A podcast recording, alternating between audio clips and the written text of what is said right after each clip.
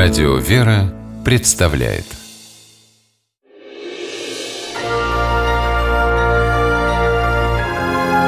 Герои моего времени 3 апреля 2014 года Екатеринбург пребывал в потрясении.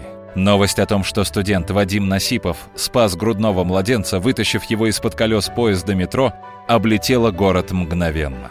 А потом и всю страну. Вадим учился тогда в педагогическом институте на факультете безопасности жизнедеятельности. Так что парень прекрасно знал, как рискует, прыгая на рельсы за коляской, в которой плакал ребенок. Из толпы пассажиров на помощь Вадиму спустился пожилой мужчина. Они подхватили коляску и передали ее людям.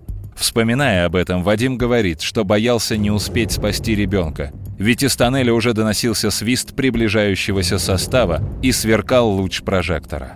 Но на раздумье времени не было. А когда все закончилось, Вадим первым делом подумал не о себе, а о своей маме. О том, что было бы с ней, если бы он попал под колеса. Мама сначала очень сильно испугалась, даже поругала меня чуть-чуть, но потом успокоилась, порадовалась за меня. Другая мать, та, что едва не погубила своего сына, в те минуты даже не поняла, что натворила. Чтобы удержать мужа, с которым поссорилась на перроне, она толкнула коляску вслед уходящему супругу. Одно мгновение, и малыш оказался на рельсах. По счастью, двухмесячный Макар не пострадал. Сразу после спасения ребенка Вадим и второй спасатель попрощались. Они даже познакомиться не успели. А потом выяснилось, что мужчина, Сергей Старков, работает в том же университете, где учится Вадим. Так что теперь ВУЗ гордится сразу двумя своими героями.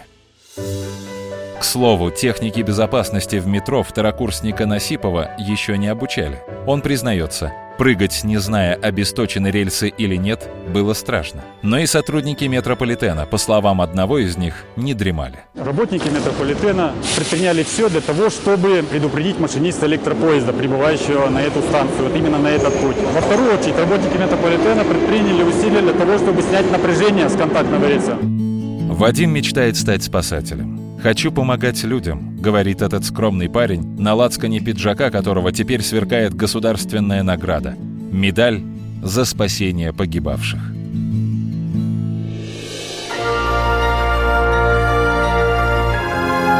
Герои моего времени В программе использованы материалы телеканала РЕН-ТВ.